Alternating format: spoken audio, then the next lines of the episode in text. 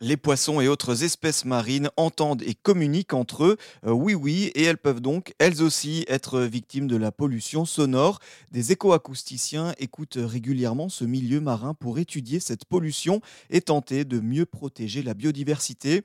À l'aide de micros immergés, ils identifient les espèces présentes et analysent leurs interactions entre elles et avec l'environnement.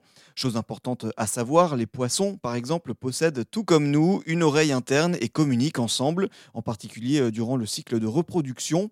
Mais les nuisances sonores créées par l'homme peuvent nuire à cette communication. Frédéric Bertucci est écoacousticien et chargé de recherche à l'unité mixte de recherche Marbec de l'Institut de recherche pour le développement A7 dans l'Hérault. Et il nous explique que chacun d'entre nous, à notre échelle, nous pouvons agir. Tout d'abord, d'avoir conscience que l'humain a un impact euh, sur le milieu marin en, produisant des, euh, du bruit.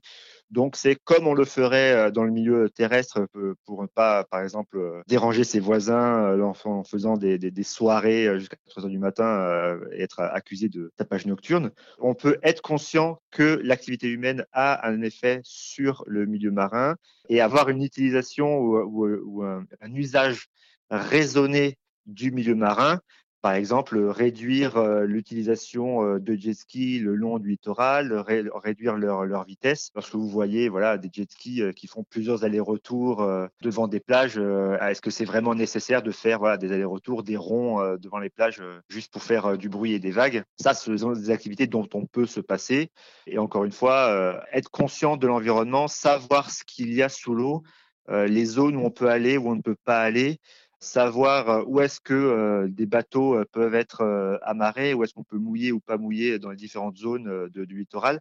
donc voilà, se, renseigner, être conscient et avoir une utilisation raisonnée du, milieu marin. Justement, cette pollution sonore, est-ce qu'elle se retrouve uniquement près des côtes ou alors on peut la retrouver partout en mer et dans les océans? Non, non, malheureusement, elle se retrouve aussi en haute mer hein, et, dans, les océans, tout simplement parce que voilà, il y, a, y a du trafic maritime, du trafic de marchandises qui se fait au, milieu des océans. Et lorsqu'on regarde les cartes sonores de l'océan global, eh bien, on peut carrément des fois même voir les routes euh, maritime qui se dessine euh, avec de l'intensité sonore beaucoup plus importante le long de ces routes.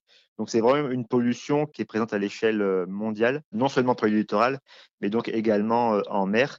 Et ça, ça va du coup potentiellement aussi avoir des impacts sur les, routes de migration de, différents organismes marins et non pas seulement uniquement des poissons euh, qui sont près, près des littoraux. Euh, ces sons-là, donc en tant qu'écoacousticien, comment vous écoutez les sons qui se trouvent euh, sous l'eau? Alors pour écouter les sons sous l'eau, on dispose tout simplement des micros qui vont sous l'eau, hein, qu'on appelle des hydrophones, qui sont associés à des enregistreurs que l'on peut programmer et donc on les dispose dans des endroits que l'on souhaite étudier, à des profondeurs que l'on souhaite euh, étudier. Et ensuite, on recueille ces enregistrements et on les analyse euh, en laboratoire et on va décrire un petit peu bah, quelles euh, fréquences sont présentes. Hein. Est-ce qu'il y a des sons plus ou moins aigus, plus ou moins graves?